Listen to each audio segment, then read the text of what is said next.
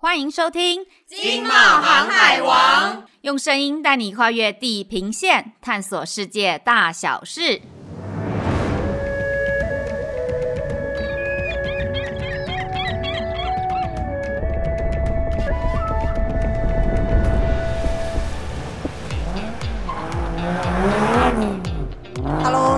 我是冒险三卓啦。嗨，我是易。懂车的男人就是性感。你听过没啊？我知道，是我们《金茂航海王》Podcast 第七集节目，也是我们非常高收听率的集数之一哦。不过，哎，先说我们这集一定会超越它的，Sorry 咯，之都。哎，车子真的是历古不衰、老少咸宜的东西，从七个月到七十岁的人都爱。所以，我们今天是不是可以从这个天竺鼠车车谈到蓝宝坚尼啊？虽然我也喜欢天竺鼠车车，也喜欢蓝宝坚尼，但是我们今天不聊这些，我们 Podcast 一定是要聊一些新东西呀、啊。现在最新最红的话题应该就是电动车了吧？那为什么电动车现在这么红呢？主要大家都是呃看好电动车可以带来的一些环保的优势，因为一些国家都有一些零碳排的宣示嘛，对不对？还有电动车都会跟智能化结合哦。你听过的电动车有多聪明呢，Sandra？哎，我听说啊，这个电动车啊，好像就是蛮厉害的，它会自己帮你开车、停车啊，甚至会来到你跟前，对吧？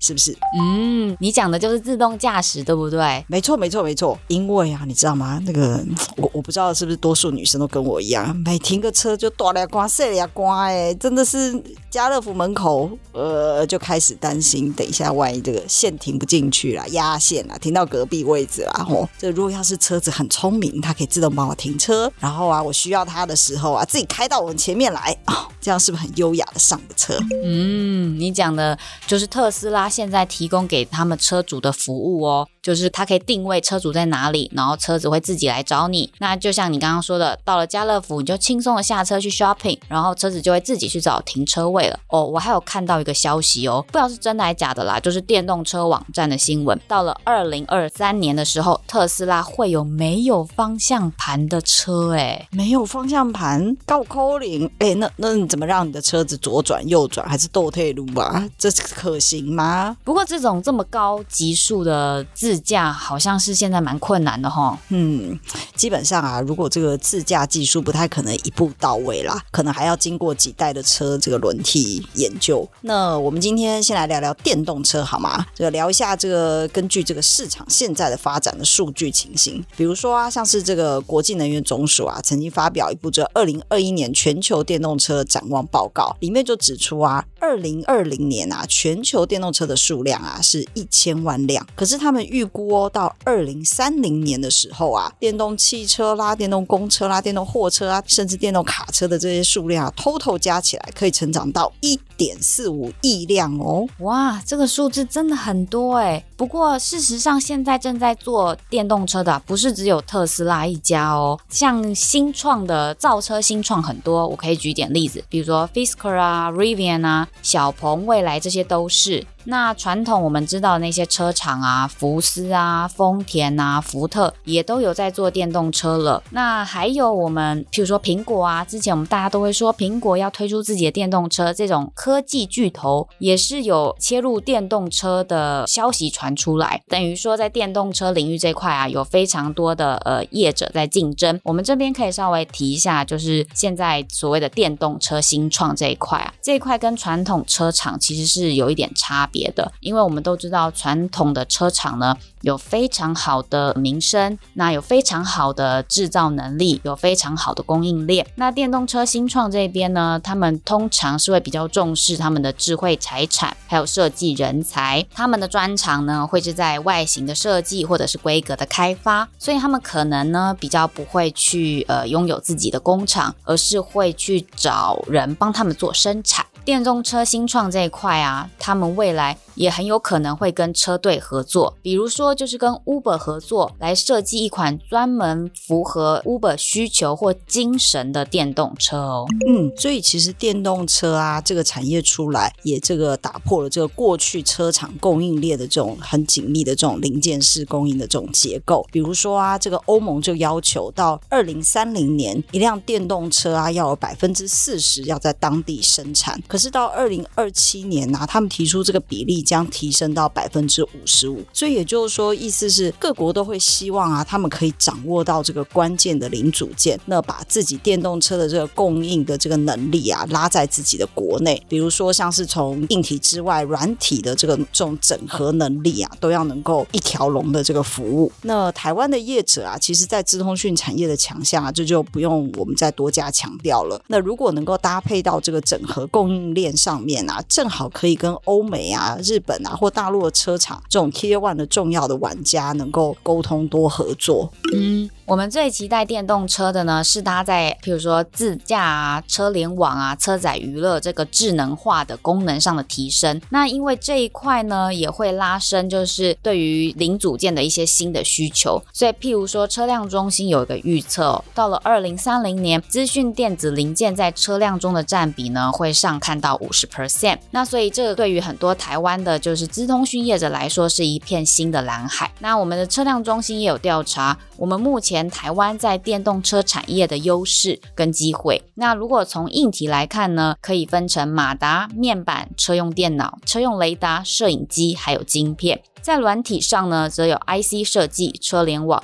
电路设计还有影像处理这一些哦，对对对，咦，这滴滴答答这这么多，听得我头都昏了。哎，是不是意思是说，台湾虽然这个业者强项这么多，可是我们是不是在电动车的产业链上面啊，应该要朝这个把零组件组合成这个次系统或者是模组化产品，才可以增加自己在供应链上面不可取代性啊？如果业者彼此之间的结盟啦、合作啊，能够更紧密的话，强强联手，是不是我们就可以把这台湾这个供应链的关系建立起来了。冒险啊，为了增加台湾业者在这个电动车市场的能见度，特别在十月二十到二十二号，在台北南港展览馆的二馆举办台湾国际智慧移动展，也就是二零三五 eMobility Taiwan 哦。这个展览好像是新的，对不对啊？我们以前没有办过的样子。没错，这个是非常重要的第一届的这个国际智慧移动展。这次的展览呢，大咖云集哦，我来跟大家透露一下，也不用透露，直接告诉大家，就是我们红海呢，在去年十月不是有推动成立一个 MIH 电动车平台吗？他们是会来参加我们这次的智慧移动展。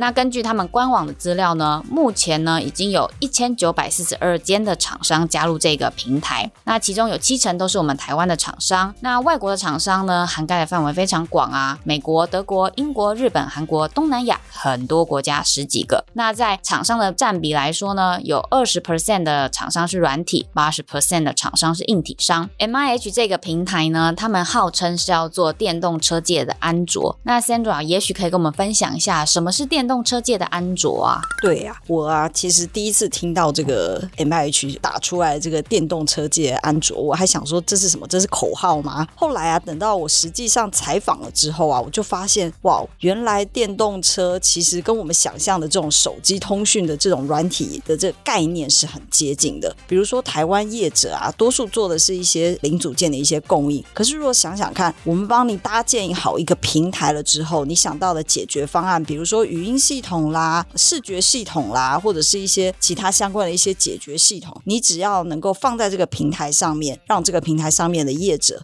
就省掉了很多的这个整组系统的开发时间。也就是说，你可以在这个平台上面找到更多的这个整合系统，直接可以拿来应用在电动车领域。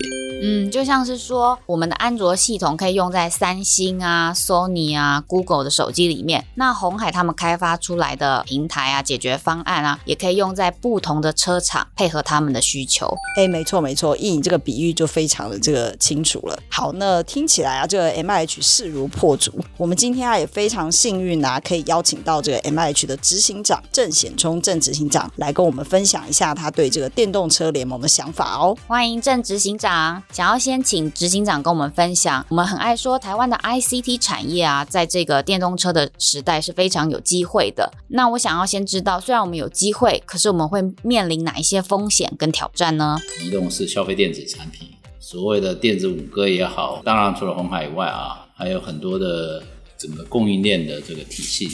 这些体系呢，我觉得最大的机会就是说，因为毕竟。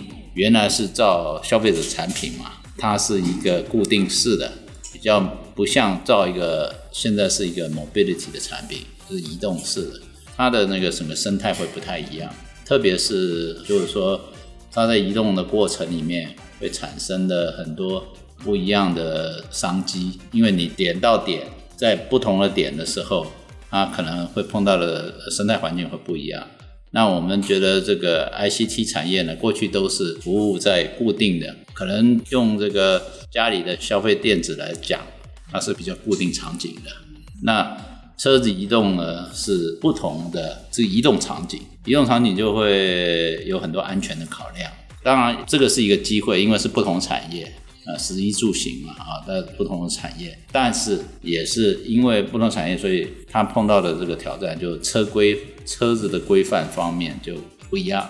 车子规范里面会有安全，还有包括信息，啊，包括跟互联方面的这个，因为要不同的时间、不同的地点要移动嘛，所以我觉得我们比较大的挑战还是在于说，怎么在心态方面。做一个调整，你今天不是在造一个电子产品了，你是在造一个会移动的车子，它的挑战性是呃比较大。第二个机会当然就是说，你进入你是跟汽车厂直接面对面在竞争的嘛，所以不管你以前教的是什么产业，但是汽车产业比较封闭啊，它封闭，我们 ICT 的产业会带给他们一些新的气象，当然也会新的冲击。他们一定会起来反抗，那那反抗的过程，大家要去找到点切入。我觉得这是台湾 ICT 产业。现在有一些人已经在做电动车的，但是他们都是做零件，就是我做这个 parts，这个 parts 交完我就没事了。以后不是了，以后更大的商机是，你是在做一个解决方案。比如说我怎么去解决这个车子要语音系统。那就不是只有麦克风，或者是这个软件，或者是说这个显示屏，它是整个系统全部都要，包括麦克风、显示屏，包括这个接收器，包括 sensor，包括软件，包括下面的整个基板，全部都要连连喽。这个是对他比较大的挑战。以前你想想看，这个比如说伟创要做一个这个电子的东西，他可能就做打一个板就结束了啊。他不要担心那么多，但我们现在是要做整个方案，这是不太一样的。它可以分给别人去生产硬件，但是整个系统控制软件要自己弄。比如说语音系统，你要有不同的语言、不同的这个声调，还有不同的来的方向，怎么样子能够 pick up 那个那些语音？那你这个系统你一定要 optimize。这个就需要系统工程了，不是只是做零件。哎，那这个意思是不是说，台湾的业者啊，不能只停留在这个过去这种传统观念，说我就把某一个零件做到 perfect，做到极致的这种思维啊？台湾过去的经验是 build print 嘛，就是说按照图纸生产，这是台湾最强的地方嘛。那以前的代工也是，但是过去红海因为接了苹果的单子，所以他知道怎么。做电话，那也是苹果叫他 build to print，按照苹果所有的图纸去做，然后按照他的方式把它组装起来。苹果派了很多人来，这个学久了就会了嘛。所以鸿海可以去帮华为，可以去帮其他的所有的手机供应商做代工。那我学的做车子也是一样，车子本来就是它可能是做呃一小部分零件，但是然后最后把它凑起来，那。这个事情以前比较困难，是因为车子是有引擎，是传统的，有油箱，有这个滤油器，有这个整个那个进气系统、排气系统，现在全消失了，都没了。现在就是电池、电机、电控，然后一个滑板，比较干净。这个事情如果按照我们讲的得三电的得天下，你把电机、电池、电电控弄好了，然后。我们最重要的还是现在现在 Mesh 在做的，把软件架构弄好，架上去。这样子的话，这个架构呢，就是一个能够赋予它生命的东西。目前现在的汽车厂做了，就是说，它开始从汽油转电机了，然后他们电机可能还是要跟别人买嘛。我们的电机也可以跟别人买，我们也可以自己做了，但自己做可能。有机会做的比较便宜了。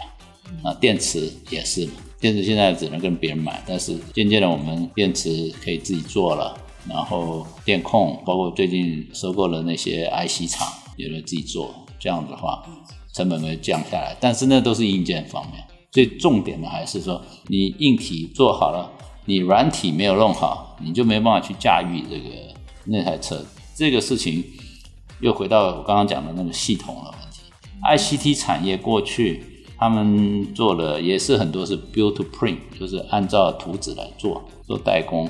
但是 ICT 产业在转型的过程，做电动车一个最大的机遇是它可以做系统，就是你把人的感官当做是一个指标的话，你可以做心脏、电机、电控控制系统，人的心脏、电机嘛，就在电动车的电机，然后你可以做整个视觉系统，不是做车灯。做车灯只是做一个灯，嗯，但我做视觉系统，是我把雷达、把这个毫米波雷达、把 camera 全部 build 进去，变成是一个 visual 的这个 solution，就是视觉还包括三百六十度，你看看你们在停车的时候有一个三百六十度的图，这是它的视觉系统，就做这个解决方案。电动车产业啊，有非常多的面向，那也有非常多的领域。台湾的业者在哪一个部分是您最看好的呢？台湾最强的部分还是那个，我想心脏，软体是脑袋嘛，心脏，还有最重要的就是说语音的部分，我怎么设计软件？视觉的部分我怎么设计？然后这些能够控制那个东西是将来最赚钱的东西。车子的感官，视觉。还有听觉，还有这个 communication 的沟通，我们甚至我们还碰到触觉，触控屏嘛，还有嗅觉，就车子里面的香水味道，我都都可以用软件控制。你今天要薰衣草了，就给你薰衣草了，因为我在下面都摆了香氛呢，就有各种不同的香水。哎，那执行长，MIH 啊，是不是站在比较高的角度，这个登高一呼了之后啊，要如何改变大家对电动车产业的想象呢？其实也不是只是改变台湾对车辆的感想啊，那它还是一个全球的平台了。MIH 它是个全，所以 MIH 现在你要去 Bloomberg 或者是去这个 LinkedIn 啊，还有这个全球的社交媒体跟。比如说跟路透社，你去 search，你可以 search 到，嗯，很多台湾企业你是 search 不到的，就是你上那个他们那个网站去 search，他已经名声在外。他主要是说，我们做这个事情呢，是以台湾为出发点，但是我们更多的我们要服务全球的不同的客户，嗯，我们需要国外的市场来，就像你做手机一样，做手机不是只卖台湾啊，然后卖最大的都是全球的大的市场。那我觉得我们有机会可以在全球的舞台上。那跟我们分享一下 MIH 参加我们这次 Immobility 展的目的吧。第一个总要在家里面先秀一下啊，让人家看看家里面是什么样子。我们更多的是希望借由二零三五啊，把一个愿景讲出来。呃，MIH 有几个大的愿景，就是我们希望是一个呃，可以大家一起在。开放平台上面，Open Platform 上面呢，找到很多志同道合的人来开发新创的东西，这是第一点啊，我们的愿景。第二点，我们就希望是能够是一个 collaboration，是因为是开放平台，所以是合作的。合作的时候呢，会产生最大的力量，就像安卓一样，安卓因为它是个开放平台。然后他所开发出来的东西，最后 Google 就帮他商业化，所以我们是希望我们是成为电动车界的这个安卓，是一个开放平台上面合作的项目。那这个在二零三五展是最好，因为我们那个展台我们也找了很多的合作伙伴，包括微软啊、ARM 啊，当然也有很多新创跟我们在一块，我们十几家吧，我们到时候会一起把这个。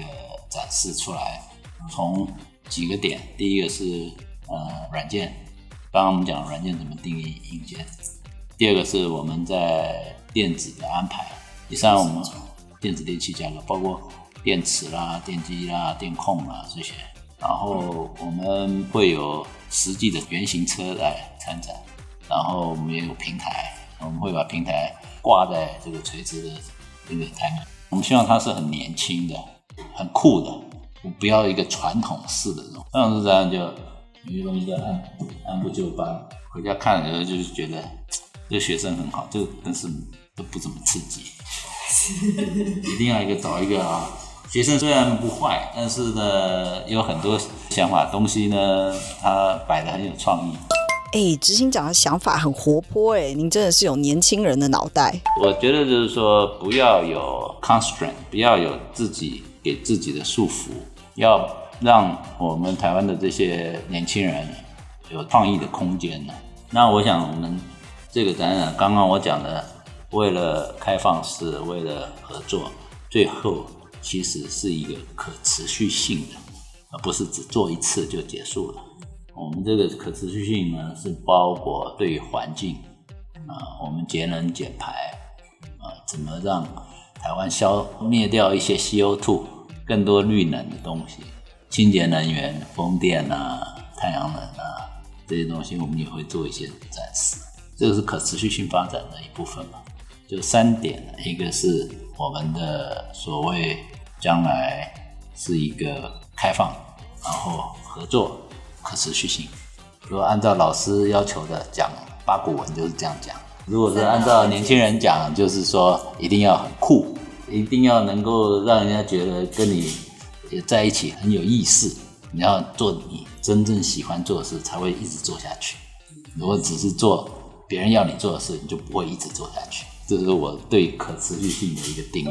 可不可以跟我们解释一下原型车是什么意思啊？会很不一样吗？千万不要误解啊！我们现在不是要做一个自动驾驶的这个平台，因为我们觉得我们现在最需要年轻人最需要的是智能车，就是说这个车子可能会讲话，可能会思考，但是它不需要自动驾驶。自动驾驶，别人不自动驾驶，那它撞上了怎么办？